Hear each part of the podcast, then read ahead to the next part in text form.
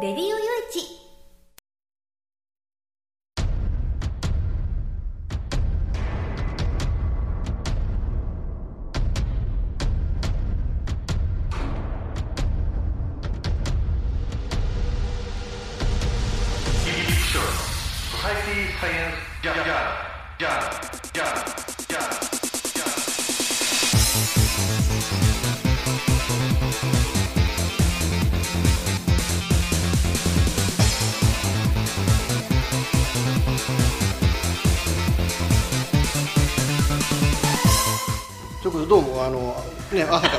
ざいますあお。はようございます。えーということで今ね岡山のねあの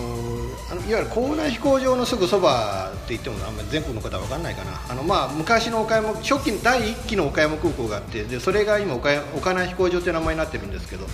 でその近所にねちょっとギャラリーのあの倉庫があってちょっとそちらの方に、まあ、めっちゃ趣のあってなんか以前は印刷工場だったっていうところなんかいずれはなんかこれをなんかこうイベントなりなんなりでこう活用していこうかなっていうその空間に、えー空間になぜかあのね繁盛敷きの畳が 2枚敷いてあってででちゃぶ台が真ん中にあってっていう本当なんかこの趣のある空間の中で。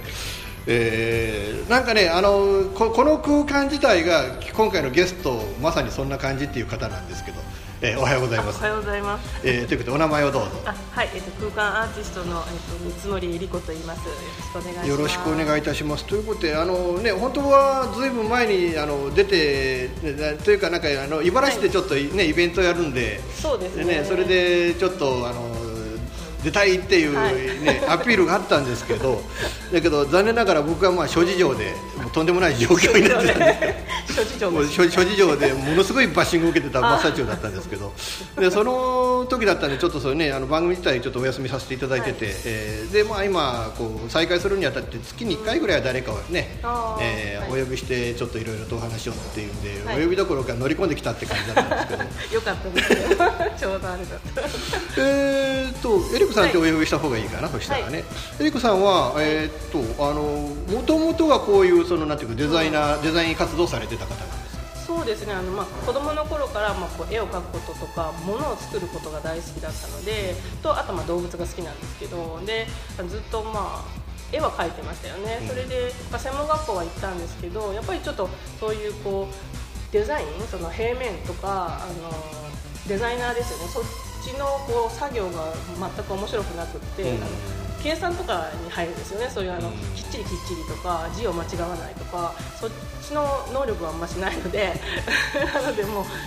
自分がこうやりてえようにやるみたいな方が好きだったのでそれをずっとやってますけどね。あーいいわゆるなんていうのかな、キャドカム的ななんていうのそういう計算デザインじゃなくてあくまでも創造的なデザインの世界にはやりたかった。そうですね。そうそうですね。なんかこうまあ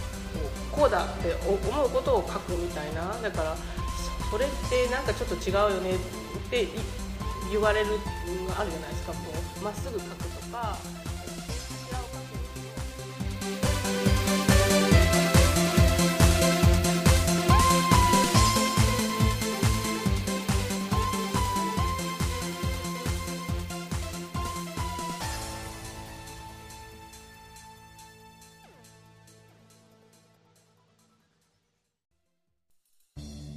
FM 玉川をキーステーションに全国ネットでお送りする FM ミッドナイトハイウェイサタデースペシャルマイフレンド様の Hyper Weekend では身の回りの出来事や1週間のニュースの中から話題を拾って毎週1時間お送りしております。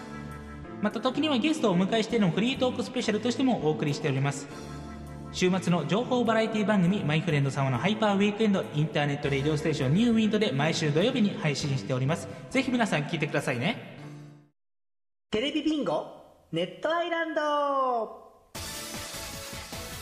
会社で役立つ面白応援グッズの紹介をはじめためになる情報ミュージシャンの生出演など映像でお届けする30分の生放送。テレビビンゴネットアイランドは毎週水曜日19時30分から20時。テレビビンゴで放送中です。スタジオジュノンからのお知らせです。あ、あのや、あ、あのさ、チョイスラジオの説明するんだけども、チョイスラジオの説明をするんですけど、毎週月曜日の23時から。毎週月曜日の23時から。スタジオジュノンのサイトでや。スタジオジュノンのサイトでね。配信してっからやみんな聞いてけろな。配信をしてますからぜひ聞いてくださいね。詳しくは「チョイスラジオ」って検索サイトでググってけらい詳しくは検索サイトで「チョイスラジオ」で検索してね。で待ってっからや来てけらいじゃあ待ってるからね。来てね。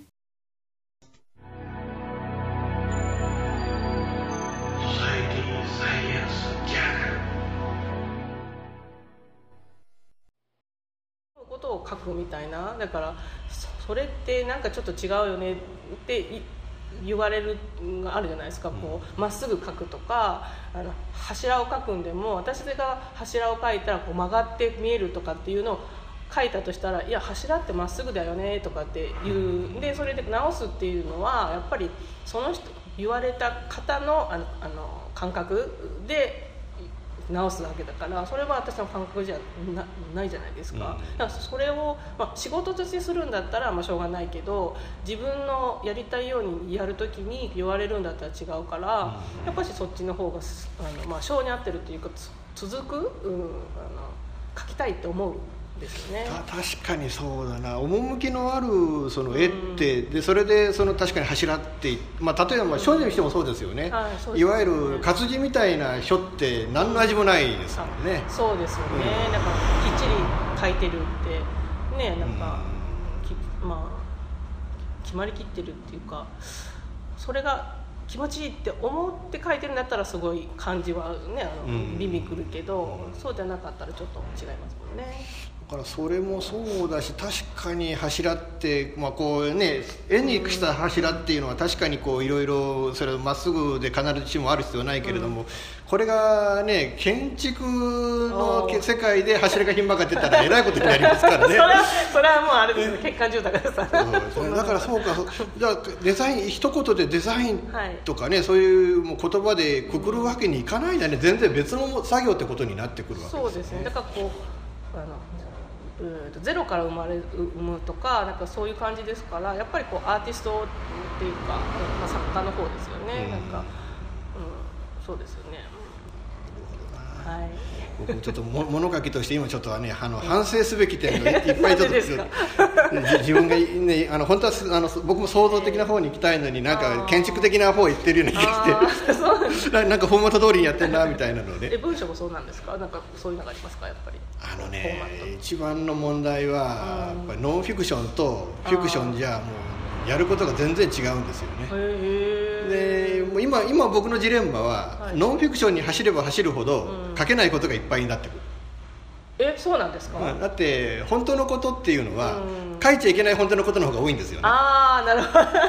裏なんとかみたいな。そうそうそう。実はねって話がいっぱいになってくるんだけど、はい。それをどこにももう表表それを表現しようもんならもう全部プライバシーの侵害になっちゃうからっていう、ああそうか。うんだからもう昔もそうでした？そのプライバシー系をバーって言われました？いやもうだからもうその一番極端な例はここは本当にあの第三者から見たら大したことがないように思われるかもわかんないんだけど、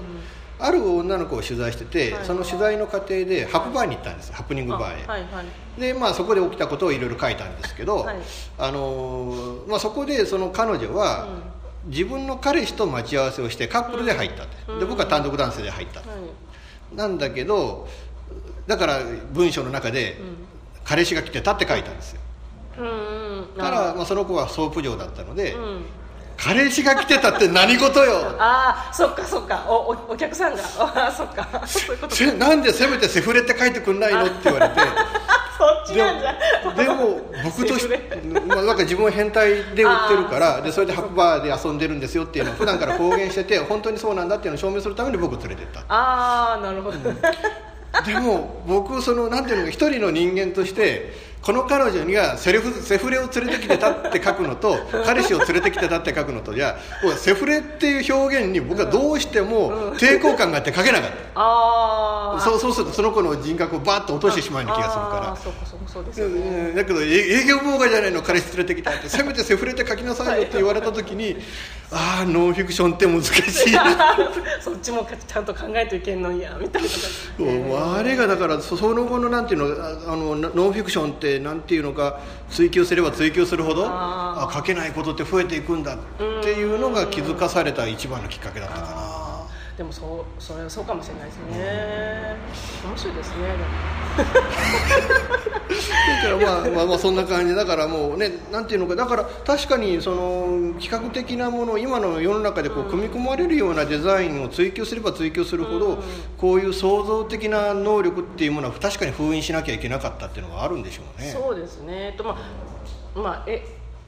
絵とかって本当、まあ、こういう私うんこういうねこう自由に描くっていうのはあのすごく自由なんですけどでも不自由な部分もさっきみたいにあの同じなんですよね。出てくるっていうかあの今度この、まあ、自由な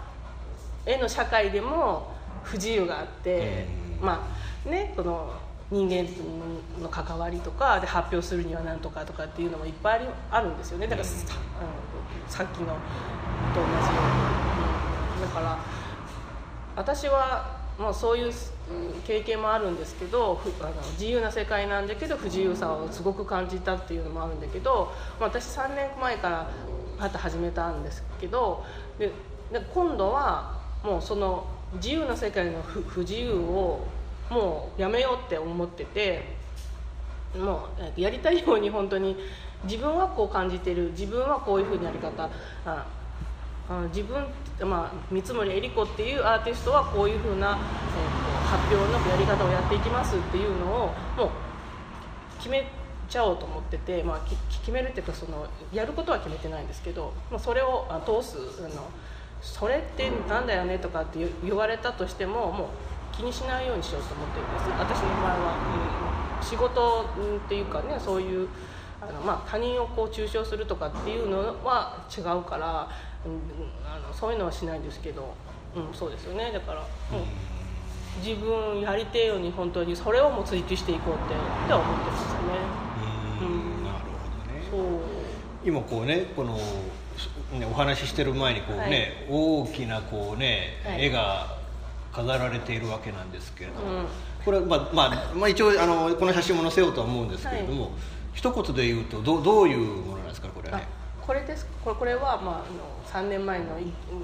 復活祭みたいな復復活の個展のやつだったんですけど「日向の日常」っていう題名でで、まあ、自分の中にそうずっとこう抑えていたその発表したいとか絵とか、まあ、いろんなものですよね。あの自分の本当大切にしていることを、うんとえー、日向に出してあげようと思ってその中に押し込めていたから。でその時にあの出しその大切な自分のものを出してあげる時にその世界ってどういうのがいいかなと思ったんです？あの出してあげる時にここの子が生きていく世界はどういう世界がいいかなと思って。その時に、まあすごい太陽が出ててあの私はもう動植物が大好きなのでこう、うん、原っぱがさーってあってで花も咲いとって動物もおって虫もおってって、まあ、普通のこのい今生きてる世界そのものなんですけどうんそれの中にあの追ってほしいっていうかあのうう生まれさせてあげたいみたいなっていうのがありますよね。それ書いてますね。植物といろんな動物が本当ね、この一一枚の絵の中に描かれてて、一番上の方にはもうそのねはい。もう赤ちゃんがまさに人がこう、まあ、まさにこれから生まれてくるんだっていうような、ね、それがこうなんかこうそうかこのなんか丸いなんていうか円状のでいろんな色でこう飾られてるはい。部分っていうのが確かに女性の子宮に見えるかなっていう。うんこれものすごいなんか躍動感のある。でこのさ、ね、お花がこう今今咲い,、はい。咲いた瞬間なんだみたいな、えその植物からすらこう、ね、大きな躍動感を感じるって素晴らしい絵だなと思っーあありたんですけど。がとうございます。おおたまじゃくしもあるんです。うんって右の方には猫があって鳩がた多分鳩じゃないかなっていうね。うと思ってそのその上にあれななんかスカンクなのかイタチなのかっていうのが。アナグマです。アナグマなんだ。なるほどな。というか本当にいろんなねあのこうね書かれててなんかこうなんかこうね、はい、見てて圧巻されるようななんかこうね力を感じるんですけど。えーエリコさんがもともと最初にその芸術というかその絵を絵に触れたというかそういう自分が描きたいという欲求を持ち出した頃っていうのは何歳ぐらいの時だったんですか？でももうすでにあもうずっと私結構書いてるんですよ、うん。だから子供本当あのきうーんあの学た例えば学校の勉強は全くダメなんです。そのでもこう写生大会では金賞みたいな。なのとかなすごいちっちゃな頃も、えっと、絵とあと、まあ、表現ですね。詩詩とかも描いていたりとか、ううんんとあと動物が好きだったから絵と動物みたいな感じでずっとあのつ続けてるのはそうなんですよね。何か描いていたりとかあと油粘土で作っていたりとかで、まあ、うちうちはこう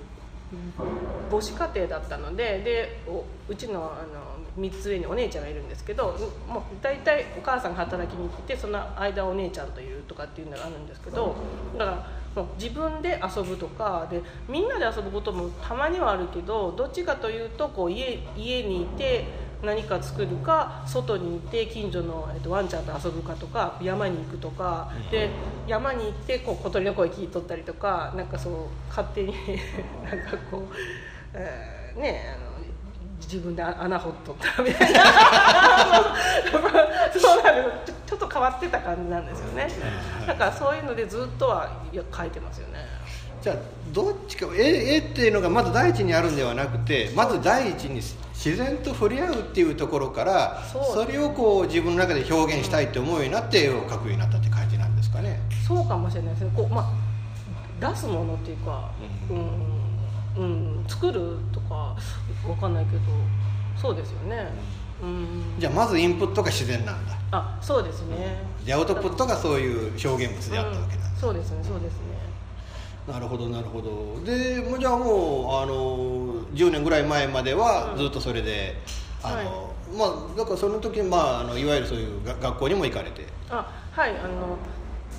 専門学校なんですけど行きましたね。そのこれはなんか、えーグラフィックデザイン科だったので、うん。もう全然こういうなくて本当にお仕事系だったから結構もうその学校は最後まで行ったけど、まあ、3年だったんですけど行ったけどもう途中でべすごくやめたかった。そのこの計算っていうかレタリングとか、はみ出てはいけないみたいな感じのとこだったからなんか違うとかって思ったんですけどまあせっかく入ったからっていうここ周りの お仕事じゃあ最後まで行きますって言ったけど、まあ、最後の方は自分でこう雑貨とか作って、えっと、フリマで売ったりとかなんかえその当時の友達がこう居酒屋でバイトしよった時になんかメニュー書いてとか言ったら書いたりとかなんかそっちの方がすごく楽しくて、まあ 最後のはちょっとこうあんまり学校行ってないなみたいないつもにさなんか父違うなみたいなこと先生に言われながら「すいません」っつって通ったけど。僕も7年前にあのウェブデザインのうん。いわいわゆるあの一種の職業訓練の方はに4ヶ月通ったことはあるんですけど、でもねあの先生があの、まあ、同じ絵を描くにして、うん。パパソコンで絵を描くにしてもイラストレーターの方が好きな人ででどんどんどんどんイラストレーションの方に行くんですよね。で僕がもうそっちが全然ダメでうん。もう何ベジ曲線って何？っていう世界の人間で です。ななんでこうえあのこう、ね、曲線描くんだったらマウス持ってこう描けばこういううん。描けるじゃん。なのになんでこうこう伸ばして こうやんなきゃいけない？まどろっこしいですよね。私もあれもダメだあれでもうあれでもう一気にこういう半分ノイローゼになっちゃって。だから俺はもうイラストレー訓練 なのに。いやだからもういもうあのもうあのイラストレーター使えなくてこんなもんフォトショップがあればいいんだみたいな。うん。まあ、まあ職業柄、まあそうあのね、アダルトの業界の方のそれで絵を使うっていうか、そっちの方しかねグラフィックは使わないんでだからまあもう僕はもうフォトショップだけ習えばいい人間なんで。そっか。だからもうイラストレーターまたまた今日もイラストレーターやんのかよっていうのでどれだけ鬱になったか やりたくねえ。関係ねえしみたいな感じですよ。だから習ってることと自分がやりたいことあるいは今後せ自分の世界でやらなきゃいけないことのそれを乖離があると確かにこう、うん、いうのはよなんか僕も自分の経験したことでよくわかるような気がしますよね。不思議なもんですよね。う んでまあその時にまあお仕事で一応その入られたのはどういうあのあ一番最初に？最初に、えはなんかあのふあのい居酒屋だったんですよ。居酒屋が、あのなんかこれからあのデザイン部を作るとそのあのい居酒屋の店舗を作る時にいあの店舗デザインがいるじゃないですか、うん。でちょっと変わったって居酒屋なのであのこういうまあアーティストっていうかそういうこう作ることが大好きな子がいいるんだみたいな感じでそこに入らせてもらったんです、でこう、うん、えまあだからこう一軒居酒屋作ろうと思ったらメニューも作らないといけないしで店舗のここにあの絵絵が欲しいってあの壁画も描かないといけないし家具作るんだったらそれもいるじゃないですか。だからそれの全般をや,、えーとやらせてもらえる感じだったから、うん。そこに入って、まあ、何年かおりましたよね、でこう一番そこの会社で入って、まあ、大きかったのはそのウェディングレストランっていうのがこう流行り始めた時だったんですよ、なのでもう1軒作るからそれの分のこう店舗とあと家具を作る部部門もあったんですよ。ここ鉄工所みたいなおっちゃんがおってみたいな。だからそこも椅子作らせてもらったりとかして全部そのキャラクターからあの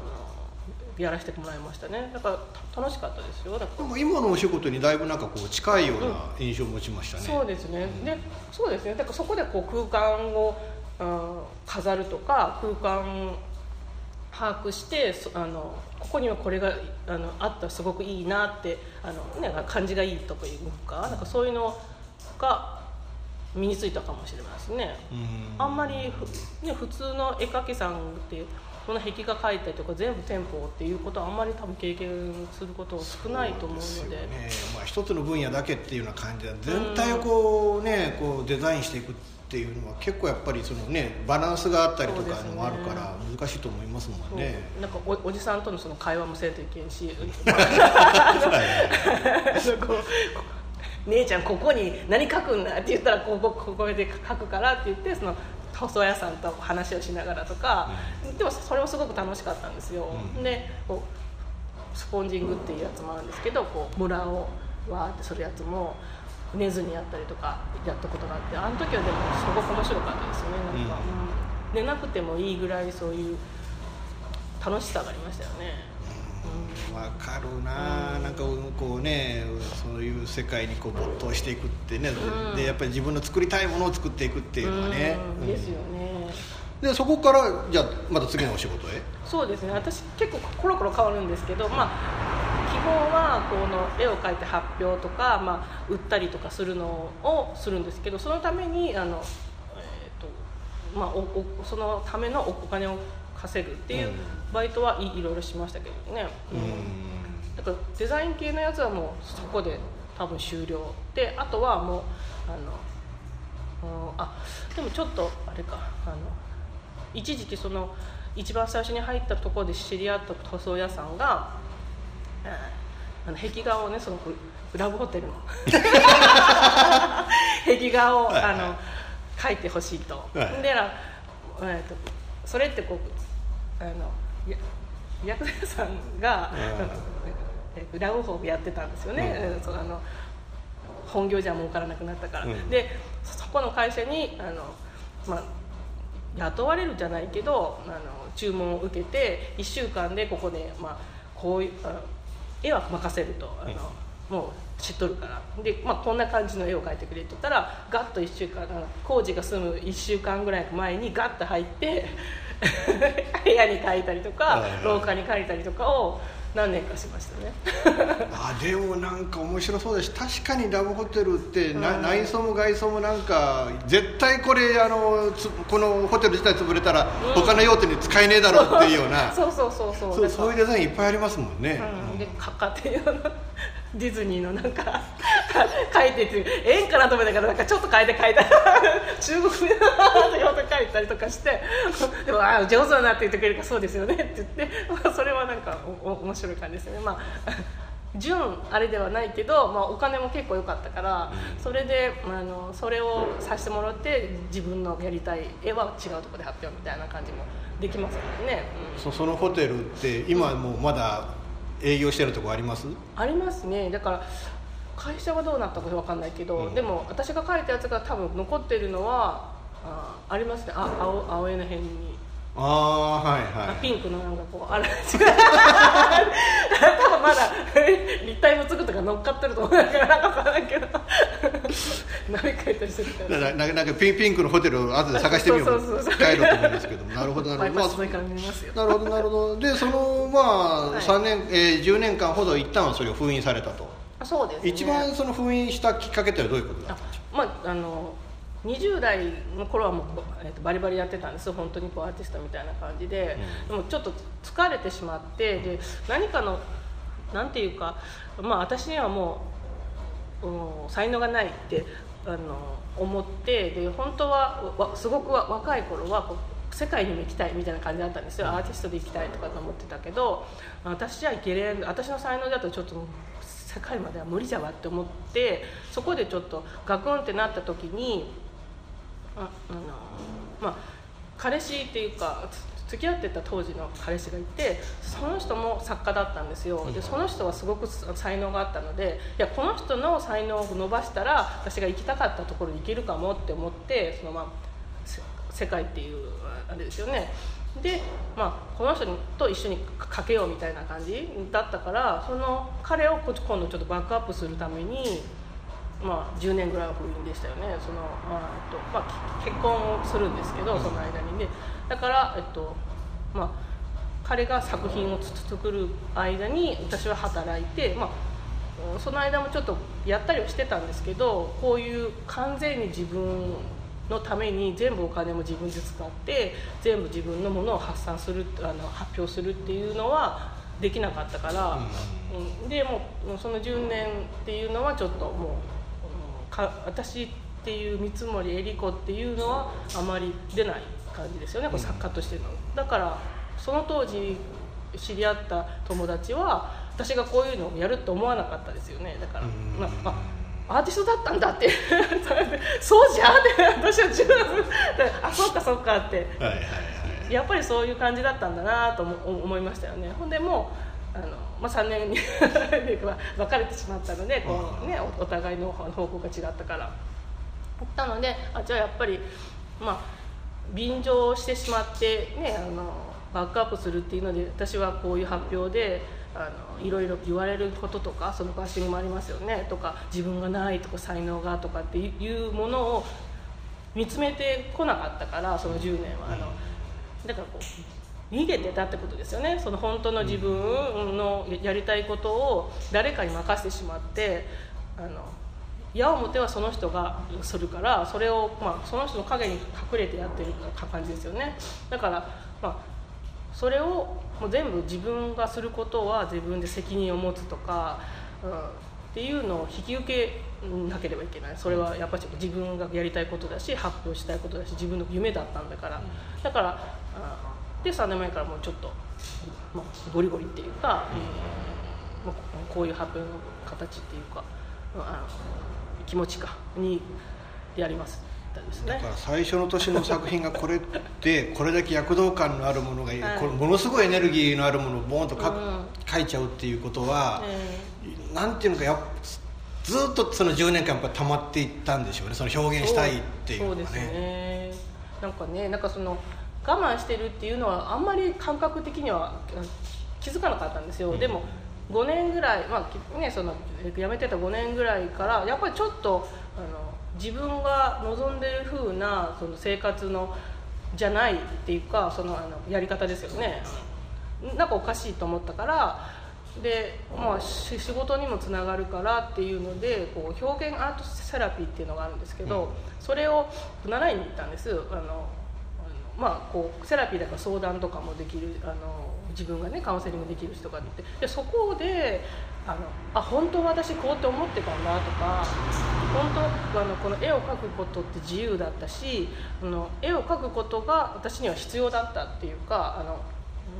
要素自分のもうい一部なんだっていうのがあっていうのを気づくっていうか思い出すか、ううんんだったんですよ。でそこからまた5年ぐらいからやっぱり徐々にやっぱりもっとやっぱしあの自分表現しないといけんよなとかあのっていうのをどんどんやっぱしふふ膨らみますよね、うん、うん、そうですね。なんかそんな感じでしたよね。なるほうどね、ん。でまあじゃあこの作品をまあその最初の1年でまあ出すと。でそこからじゃあそのお仕事としてはどういうふうな展開をこの3年間されていったんでしょそうですね。あの別にこう働いててするんですけど、まあ、1年に1回は必ず個展をして、うん。であとはあの、えー似顔絵とかもやるんです、ん。で似顔絵描いたりとか、えっとまあ、絵を頼まれたらその絵を受注して受けてとあとワークショップがあって、あのその表現アートセラピーのこうもやもやすっきりワークショップみたいな。もやもやを。うななんかフェイスブックに書いておられたの見た覚えがあるなそれ。そうそう。でこうあのパステルでみんなで絵を描いてもらって終了するみたいなのとか、ドリームマップとかそういうのをこうちょこちょこはしてますよね、うん。でも発表はもう必ず1回っていうのを決めてますね。あの1年に1回岡山でする、うん。あ岡山でするじゃないけど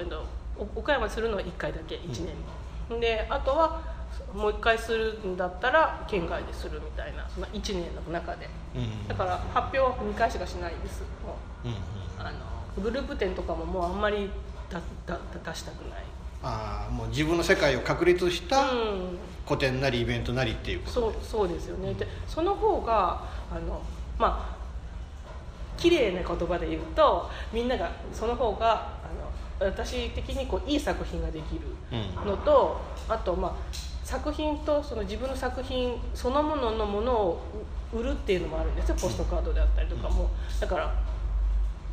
まあその方が売れやすい売れやすいっていうかこう1年に1回県内で1回ですよね。そうするとあの岡山の友達とか私、まあえーとファンになってくれてる方はそこしかないから、まあ、たくさん買ってくれますよね、でそういうのもありますよね、うんやっぱりそれで本当はこう生活していきたいから、で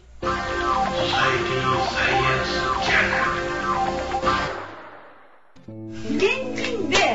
マンションを買うのが夢なんですよ。あ、丸腰だったら一番いいな。そう、まあ無理だと思う。幸せな家庭を作るのと。留学したいんですけど心理学の方を勉強したいなと思っていて、で、あの、マンション建てて一番上に住むっていうのが理想かな。あなたの夢を応援しています。風俗リンクラジオ。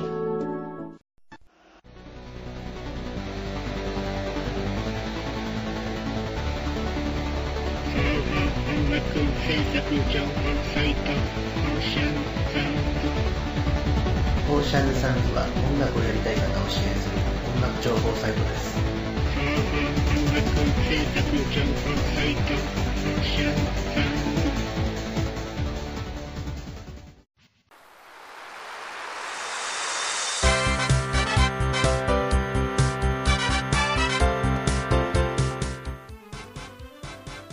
ゆるいお話はフェアリーテールが気が向いた時に更新する、えーその時興味があるものゲームの話自転車のお話まあ社会状況のお話。そういうものを題材に、えーゆるくゆるく語る番組です。ぜひ皆さん聞いてね。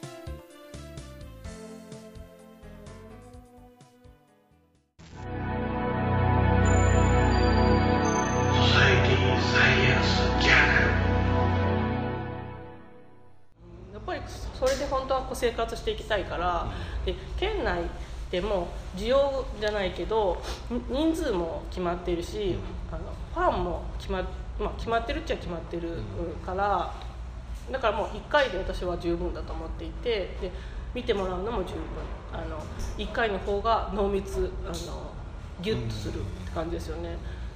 そうですね。とあれあの必ずえっと3年前からはあの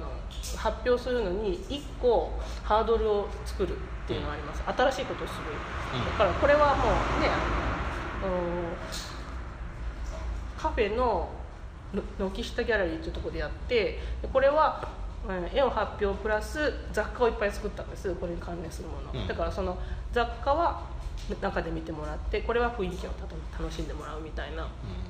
うん、で、えっと、そこのカフェに来てもらってあの全員が潤うみたいなのをややりたかったんです。だから私も作家としてのその商品を買ってもらって潤うしそこで来てくれた方お茶を飲むじゃないですか。でその空間でお茶を飲んでもらって潤ってもらうそのあのコーヒー代がねあの儲かるから。でそういうのをもあの隠れていたテーマ。で2日目あ2回目はその中崎亭って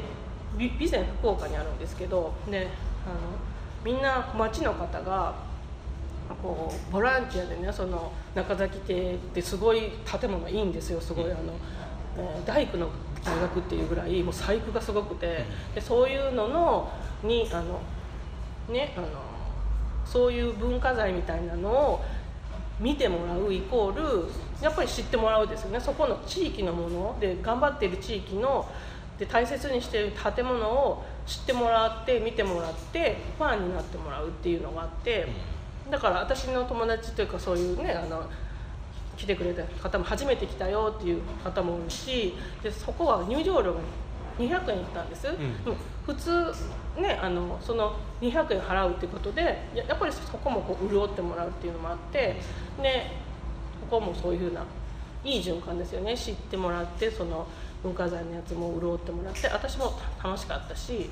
協力してもらったのにそのそういういい建物の中で古民家なんですけど発表できるってこの写真みたいなですね。なんかあんまりできないからで新しいことなんですよで今年の分もはちょっとすごく頑張って本当に空間1個借りたんですよ。ギャラリーというところで壁に絵が描きたかったからそこはあの書いていいよって言われるとこだったのでで3日あの壁画描く時間を取って1週間借りたんですけどで、えー、来てもらうのが4日だけなんです。であと入場料500円取ったんです、で私の個展を見に来るだけの入場料500円だけだったからそれも結構ハードルが高いことなんですよ。普通は無料で来てもらって作品買ってもらって帰るっていうパターンなんです。でだってだって 私そんなにっていうか全く有名じゃないじゃないですか。全国的に、まあ、まだこれからですよね。なのに 私にに会いたいとか私が作ってるものを見たいって思ってくれて来てくれて500円払ってくれるってすげえなんかすごいことだなって私は思ってでもそれをちょっとチャレンジしたいってことがあったんです。でそれをであのこういう展示会ってあの古いあの作家さんとかそういうまあ評論家さんとかもいっぱいいて無料だとまあ見に来たくないけど行ってみようみたいななんかそういうなんかっていう人がいっぱい。ついでにとかね。そうそうなんですよ、うん、でそうするそういう人ってあの空間をあんまり 空間壊していくっていうか 文句しか言っていかないっていうのがもうすごくあって。ね、たただで読んでる人ほど文句言うんだよね。そうそうなんですよ。でこれはこうしなきゃいけないよとかでそういうのもいらんって私は思っとって。だって私の自由な私お金払って過去借り取ってで私の自由な発表なんだから、うん、ああなたはそう思ったんだなって言うぐらいでいいじゃんと思うけどそこその人にすごく時間取られたりとかだったらすると他の私が大切なねあの人たちの対応ができないんですよね、うん、でそれってすごく私嫌なんです。なんかこの説明もしたいしその人たちと喋りたいっていうのがあるからこういう場を設けてるのになんでそいらんやつが来てるいらんやつでやるだけどもう嫌だとか思ってもいらないそんな評価はとかって思ってそうそうそれの結界もありましたよね。だから金払ってまでは今度だろうと。思うのあるじゃないですか。確かにそうですね。だからもういかにファンを作ってでそのファンの人たちとこの空間なり時間を共有するかっていう、そうですね。ね、うん、そうなんですよでも今の肩書きとなっているその空間アーティストっていうのはまあ具体的にはまあどどんな感じのお仕事になってますかこうあとね私が作るものとか、まあ、私が行くとこ行って何かすることによってその空間が一個生まれるじゃないですか、うん、なんかそれを、まあ、アートするっていうか、まあ、クリエイティブに作るっていう、まあ、アーティストですね、うん、まあ、作品もそうなんですけど一個こう置くだけでそれだだけがアートなんって言うんだけどやっぱり違うんですよね。その周りがもう全部じゃないですか。その雰囲気になってしまうから、うん、なんかそれを作ることのアーティストですよね。それをまあ作り込むっていうのかな。分かんないけど、そうですね。なんか今日このねあの、まあ、岡山の飛行場のすぐそばのあるね、はい、そのギャラリーの倉庫にお邪魔をして、入ってきてでもういきなりこの空間なわけじゃないですか。はい。だからあなるほどこういうのがもうまさにだから今この空間自体がえりこさんのもう立派な作品なんだなっていうのを正直あの入り口から中を見た瞬間に感じたことなんですよ。ほんまよかった。狙い通り。いやだってラジオの収録なんですよで最初はまあねカフェでこうやってポンと置いてじゃあ話しましょうかって話だったけど。でもまああのこあいいあの、ね、倉庫がある、ね、近くにあるから、じゃあそこにしましょうとなった時にまあ、要はお話をして iPhone で録音するだけなんだから、ぶっちゃけそれだけを考えれば何もなくても成立するんだけれども、ね、ここに絵が掛け軸のごとく飾ってね垂れ下がっててで真ん中のテーブルがなぜかちゃぶ台とか。でしかもあの、ね、出していただいたこの、ね、お茶が入った湯飲みがもう備前だよね。しかも備前も単単なるこの垂直にポッとなってる備前なしにもう本当この備前一つがこう趣のある ね。あのあこれ多分あの、ね、ちゃんとした作家さんが作られたんだなっていうのが一目で分かる備前っていうね。そうですよねでっていうのがもう一つ一つが、なんかこう演出されてるんですよ、うん、よかった。なんかああなるほど。でしかもそそので僕のそので声しか乗らないメディアであるのに、うん、ここまでちゃんとこう空間を作って待っていただいてたんだって思うと。おもてなしですとか言うと違ういや いやいやこれこれはあのすごい人だなっていうのを本当入ってくるなり感じて。よかった、えーなんか楽しいじゃないですか。せっかくそうやって空間アーティストってやってるから、うん、しあのパッと思った時にこの空間でこういう空間でで そのライターさんと喋るっていうのが面白いと思って なんか面白いよなとかって思ったんですよ。それでちょっとやりたいなと思ってちょっとやらせてもらおうと思って。いやだから本当 なんかもうそこで考えてだからここ来てだからもう収録前に俺一本取られたなと思うんでもあって。いやでもなんていうのか。な、はい僕もなぜこんなラジオやってるのかって一銭もお金にもならないのにこんなのやってるのかってい。うと楽しいからなんですよ。面白いから。で物書きにしてもまあだから本書いてとか、ね、いろんな媒体に書いてとかっていうライター活動をやったりっていうのもやってる、まあ、結構それもあの僕もそれなりのクリエイティブなものでやってるつもりではあるんだけど、まあ、人はどう評価してくるか全然分かんないけどでもなんでそんな、まあ、物書きもお金にならないのでそんなことやってんの？サラリーマンになった方がずっと儲かるでしょ？って言われるんだけどいやそれはなってこんな面白い仕事ないなって思ってるから。そうですよね、続かないですしねそれし。だからもうもうもうただ単にそれだけでやってるような気がするから。だからなんかやっぱりこういうなんていうのかな何らかのこう表現しようっていうもので、うん、なんかやあの活動していこうと思うと、うん、やっぱり一番面白い。そこでどう自分がやりながら楽しんでいくかっていう要素ってものすごく大事なのかなと。そうですよね。なんか苦し,、まあ、苦しさもあるけどでもすごくこうやるせなさかになってはあまり良くないなと思ったりしますね。なんか自分が表あのやりたいことでやるせなくなるっていうのはなかなかなんかねなんかまあ悲しいことだなと思いますよね、うん、やっぱり楽しい。その楽しさを誇るのの苦しみだったらいいけど楽しみ作るじゃなくってそれでやらせなくなって やめていくっていう パターン多いですよね。だからなんかだから今年ちょちょっとこの番組おやすお休みしてる間にちょっとそう僕もなりかけましたけど。やらせなくなったんじゃんでもでもでもなんていうかいろんな方がでしかも,、えー、もうね、僕もいろいろあって、もうあもう俺もう人生終わったかなって思うようなことがあってでそのちょうど最中に、ラジオ出してくれって、でしかもねあのどっちかっていうと、まあ、僕ラジオの番組2つあるけど、どっちかってあまり注目されてない方の番組でこう 言っていただいたんで。検索したすぐあったからあこれじゃんと思って言ったらそうなんですね。よかっただったらだからあもしかしてもしかして僕ってこのラジオの番組でさえこう求められてるものなのかなっていう印象を持って、はい。でそれがだいぶこうあのそのやるせなさからなんか、まあ逃れきってはないけど、ちょちょっとあ、まあ、忘れることができた、いいいいきっかけになったかなと逆オファーいただいたことで。ああよかったです。なんかピンって言ったんでしょ。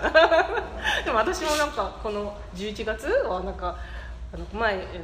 収録が2件ね、うん。は入って。であ私もありありがたかったんですよね。なんかそのしかも空間アーティストとしての話を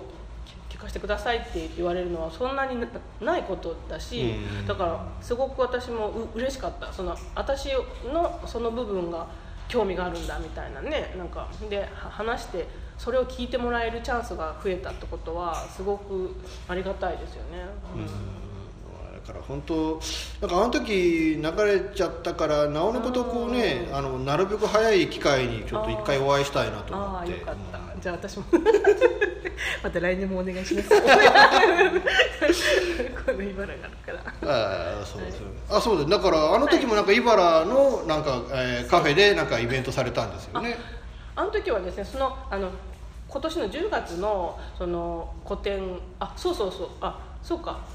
アートセラピーをするからでしたっけね私アプローチなんか7月もっと前かな。なんかゴールあゴールデンウィーク前後ぐらいにオファーいただいたのかじゃああのこのそのさ、えー今年の個展にあのそこのい茨の小屋コーヒーさんからがこう一日あのコーヒーい入れに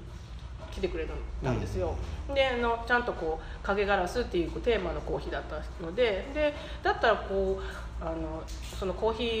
ーが茨にあるからそういうラジオとかね新聞とかに言ったらあそっちからもお客さんというかあの私をし知ってもらえるかなと思って、それで検索したんですよねそのラジオとどんな何としてるので。じゃあ出てみようとちゃちゃちゃんと検索して出てくるんですうんね出てきましたねうん。一応だからあのサイトもまあねデザインからその SEO からであとプログラムも全部自分で作ったものなんですけどね。まあまあいうか僕がその物書きともう一個やってるそのウェブ関係の仕事でもうプログラム組むとこまで全部僕がやってるんでだからまあそういうのでもう全部自分でやったんですけどあちゃんちゃんとじゃあそれだけ SEO の効果が出てたっていうああ僕がややったあの施策は間違ってはなかったっていうことなんですねそうそうですね。なんか僕なかなかそんな出ててそうなんですそうなんです。あなるほどなるほど。あじゃあじゃあわざわざねそれじゃあ茨茨からそのコーヒーが。はいあの個展の時は来てで来年もあの2月後半に2週間ほど今度はそっちのそのい小屋コーヒーさんの一角にちょっとちっちゃい空間があるんです、ん。ここであのまあやらせてもらうんですけどそれも私は来年のテーマがその昔諦めたっていうかまあまああの、えー叶わなかった夢を、まあ、叶えていこうっていうのも一個あって、なのでで昔はこう雑貨とか作ってたから雑貨屋さんやりてえなみたいな感じだったんですけど、まあ、それがこう流れてっていうかあの、まあ、いい今だとこう雑貨屋はそんなに。えーやりたくないんです。その こうい一店舗にずっとおるのが私は無理なので、だからそれを2週間ぐらいだったかな？そこのあのあの小屋コーヒーさんとの一角で私のそのブランドショップみたいなのををこう期間限定オープンみたいなことでこうさせてもらうんです、だから今度はあのこの展示で使ったあの作品たちを持って行ってそこで売売る売る感じですよね、うん。でもう全部作ろうと思ってその私が雑貨屋するんだったらこういう感じにしたいと思ってだからちょっと壁にこうタペストリーみたいなのにも絵描いたやつをこうザーッと貼っていってもうちょっと森見てえにしようかなとか 勝手に思うとしてまだ小屋さんには言ってないけど そういう感じになると思いますまあだから2月ぜひそれはねちょっと取材に行かせていただこうと思うんですけど、はいい、やあの小屋コーヒー検索したら、ううちから多分500メートル前後しか離れてないんですよ、ね、マジですか？見たら上税町になってますけど、ねうちも上税町なんでね。あそうなんですか？ね町町内やんっていう。そうなんですね。すごいですね。言ってあげてください。あぜひぜひぜひぜひ。カープファンなんで。あ そそこからこうあそうなんですよ、はいはいはいはい。熱狂ですよか。そうまあもうねあの友達連中がまあ福山に多いんですけど、もう福山の方はもう結構こうねカープカープカープって言ってますからね、もうスーパー行っただけでもうカープの応援歌がなぜかかかってるみたいなね。さすがですね。暑いですよねカープファンまあまあ特特に今はねやっぱりカープ勢いがある時ですからね、すごいですよね。なんか10年ぐらい前はそんなまさか優勝するとはってっていうか集客もそんななんかあんま広島カープはそもそもなんかお金持ってない球団だって言われてたのに。そうなんですね、うん、今はそのカープ女子のおかげでむしろお金持ってる球団になっちゃったってね。えー、すごいですねカープ女子。だからまあねあんま僕はねあの実は僕は虎吉だったりしますけど。そうなんですか？なんとは吉なんですか？そうそうなんじゃ。まあまあそれは置いといてっていうこと。で、まあ、いやと虎吉は楽ですよ。あの開幕1か月ぐらいで、まあ、の優勝見えなくなるんでそっから後の気分が楽なこと。楽なことハラハラしないってことですか？それどうなんですかね、あの耐えて桜の中にそばなんてことがないんでね、えー春の心はのどけから落ちてはあみたいな感じで泣きじゃわーみたいな。面白い。ねまあまあそれはまあ置いといて、でまあまあその空間アーティストとしてはまあだからまあそれでいろいろこうねその空間をこうまあディスプレイすいろい。ろすることによって、あのまあその自分の世界をそこで構築するということなんですけど、まあ具体的にはなんかそのお仕事の中でどあのどういうものを今までやっておられ来られました？実際には。そのぐ具体的に。具体的に、うん。いやテルコのあれとかってことですか、そうですね。だから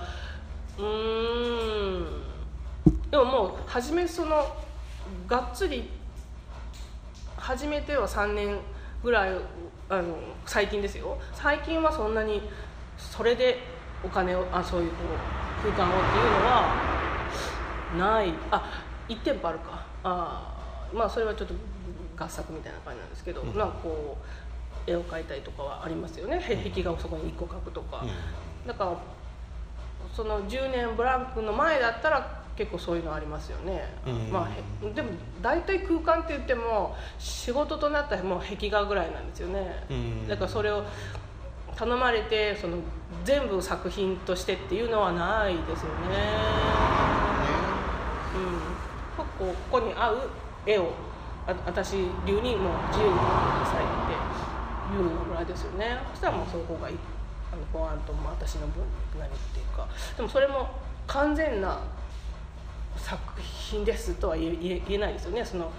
その頼まれた方のとの雰囲気を吸ってやるから。まあまあまあまあ確かにそうですよね。そうですよね、うん。仕事としてはまだなななってないかもしれないですね。この完全なる空間アーティストの私の全部っていうのはないかもしれないじゃあこれからの課題はそこかな。そうですね、そうですね。あのもう何でもいいから。水森さん任すわみたいなだったらもうウォーウォーってやりますけど。そうそうですね。だからだまあとりあえずだから今今じゃああの求めてる仕事の内容ったらどうどういうこと？求めてるのはうそう問われと思ったけどた例えば多分空間全部って言ったら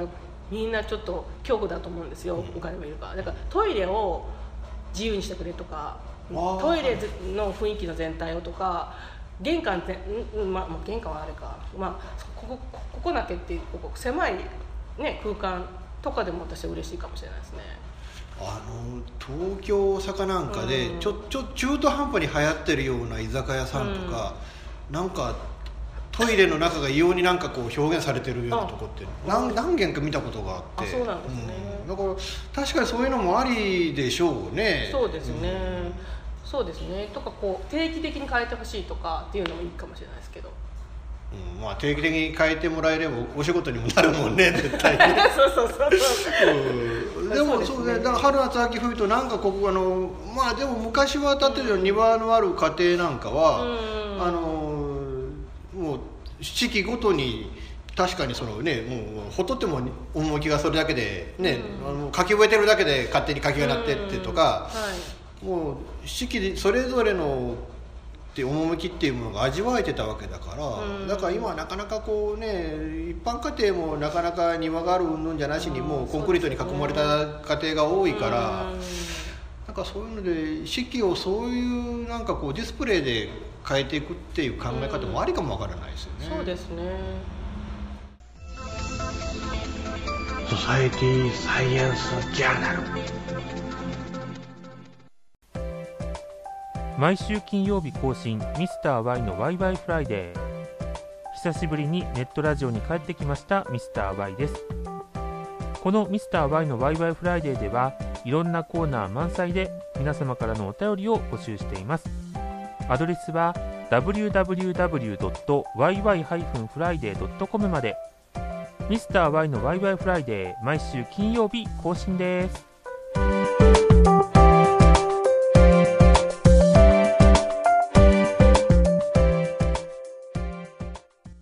今思ったんだけども私こう作品の一個にこうこれにもあるんですけどあの扉っていうか箱の作品があるんです、ここの箱なんですけど、はいはいはい。わかります、でうん。これカチャッと開けたら空間になっていてまああの全然柄が変わるんですけどだからここういうのをあの1個設置して言えない何々ちょっと薄いの。で開けたあ開けたらそこが私の作品でだったらこう入ると空間になるから、はいはい。そういうのも面白いかもしれないですね。それが一般家庭でも面白いかもしれないですね。あのどこでもドアじゃないけどどこでも窓みたいななんかちょっと三森さんの空間を感じたいっていうところにポコッとい入れ入れてくれたら嬉しいかもしれないですね。まあまあそれは絵になるのかなわかんないけど。難しい。なるほどなるほどね。だからまあだからまあぶっちゃけじゃあお仕事として考えたらまだまだこれからいろんなことを考えて、で、まあ、そのためにこういろいろとまあね営業活動もしていかなきゃいけないということですよね。そうですね、ああと一個、いいですか、はい。忘れてた。でこのトランクがあるんです。おはいはい。そうそう。で空間アーティストとあとこ心トランク社っていう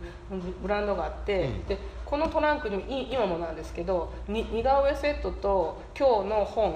今日ここに必要だなっていう本が入っていて、うん。であと本当はもう一個なんか入れていったりするんですけど、でこれをコロコロ引いていってパカッて開いてたらもうそこが私の空間になるわけですよ、うんうん。あ私と一緒に行くから。うん。でえっとまあに似顔絵描いたり本読んでもらったりセラピーしたりとかっていうのもやっていきたいですね。それをあの空間としてだから例えばおお店があるって今日は、えっと三森さんを読みますでそあそこの一角でまあなんか商店みたいな。ほんそこが私がおる空間でで私がそこで絵を描いといたらもうそれでもう、まあ、成立するんですよね。でそういうのを欲しいっていう人が増えてほしい。だから私を呼んでもらうとか。で私が追って私が作品作っていることによってなんかは発生するもの、まあ多分いいことなんですけど。私がいいことでいい良くなるって思ってるから、まあ、楽しくなったりこう柔らかくなったりすると思うからそういうのもちょっとやっていきたいですね。だからこれと一緒にやっていくっていうか、まあななるほどね。そうなんです。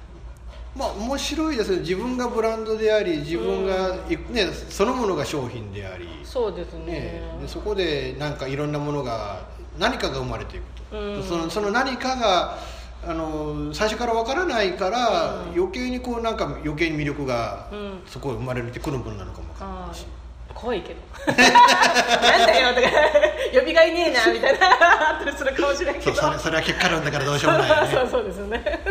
僕もか書いた本が後になって売れないっていうのと一緒でね。そうまあ そうですよね。表現するとそうかもしれないそうそうやね。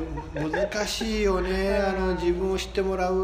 前に作品は知られてんのになとか、ああそううん、いうのはあるからな、まあ、なかなか、えー表現する側だからもうねなんでこんなに金にならない仕事やってんだろうなって自分でも思うんだけど、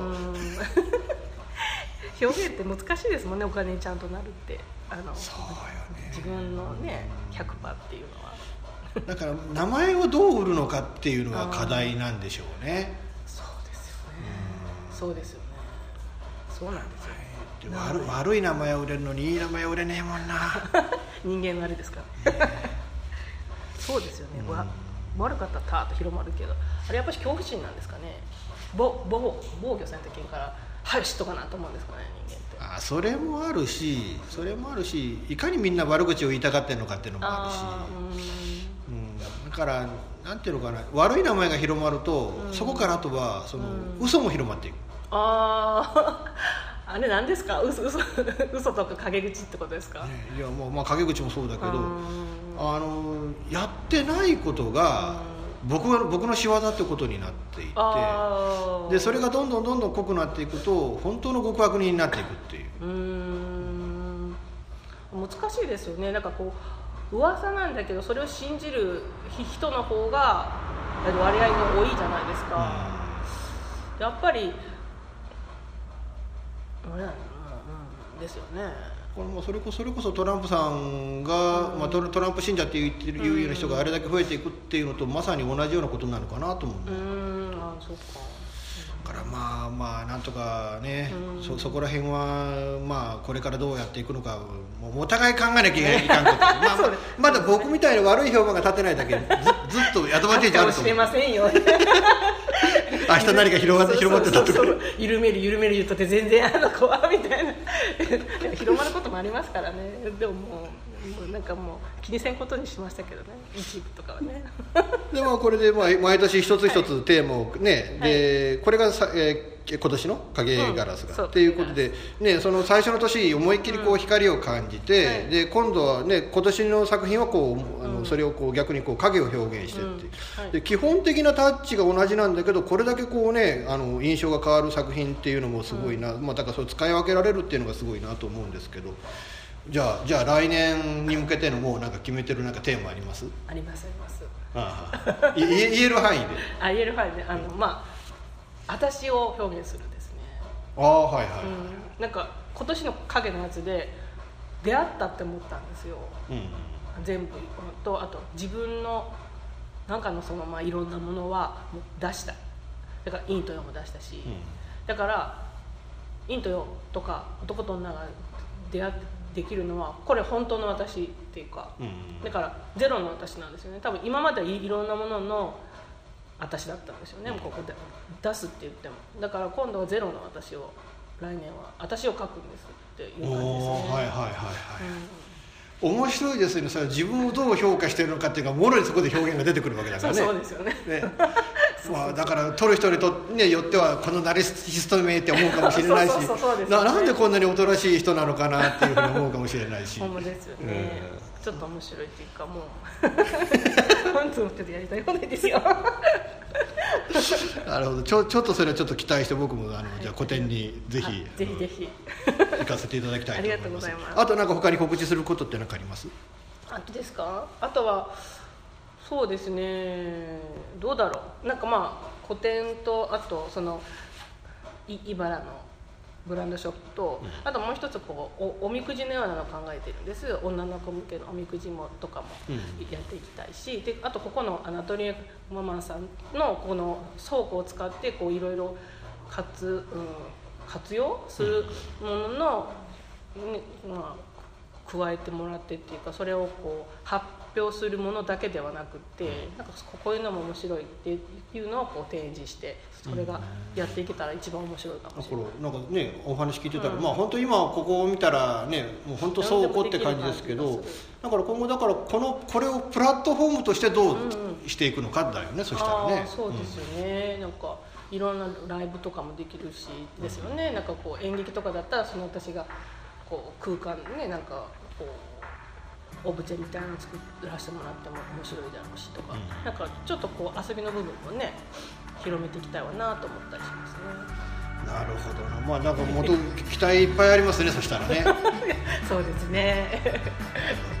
はい。いやいやあのだからどうしてもねその出たいって言っていただいたのに出ていただけなかったっていう負い目とね 負い目もうもうなんかだからそれまで一度は絶対お会いしとかなきゃって思ったのととまあそれまで全くこうねあの存じ上げてない方だっただけにどんな方なんだろうと。でましてフェイスブックでそうコンタクトいただいてそのフェイスブック見たんだけど、わけわからんかったですか？全然わからなくて。ちょっと知っちゃかめてるまとめていけん。な思いながらも私もちょっと今しっちゃかめっちゃかなんですよだからまとめ最中みたいな感じがあるけどでもあの心となく社っていうのは書いあのリンクが貼ってあったんでちょっとまあフェイスフェイスブックページを見せていただいたりとか、えー、だからあまあこういう活動されてるんだなっていうのと、はい、やっぱりその空間アーティストっていうその活動内容がちょっとやっぱり興味を持たせね持たせられるものだったので。いやだからちょちょっとお会いしていろいろどんな活動されてるのかなっていうのをちょっとお話を伺ってみたかったっていうのがあって。ありがとうございます。よかったです。いや今回は本当お会いできてよかったです。はいこちらこそ。ありがとうございます。ありがとうございます。えー、いう感じでこうねソサイティサンスジャーナルは月1回誰かに出ていただいてっていうのを今後も企画していこうと、えー、思ってますけれども。まああのそれ月1回ぐらいは出ていただけるぐらいの人脈って今後なんかこうねあの今日もあのここのあのねあのアトリエママのオーナーさんもねちょっと紹介していただいていろいろちょっとお話もさせていただいたりとかっていうのもあるんでこうやってねあの僕が人脈を広げるいいきっかけになる方だったかなと思うんでぜひぜひ、えー、あのぜひちょっと今後もそう言って月1回はそういう感じであのお話ししていこうかなと思ってますのでご期待いただければなと思います。えー、いうことでちょうど1時間。ありがとうございました。すごい素晴らしい、えー、この番組は、えー、レディオ用一の制作により全世界の皆様にオンデマンドポッドキャストを FM ラジオでお届けいたしました。お相手はイプシロンこと吉岡雄一郎と、はいえっと、空間アーティストの三森恵理子でした。じゃあまた次回ごきげんよう。さようなら。さようなら。ありがとうございました。ありがとうございました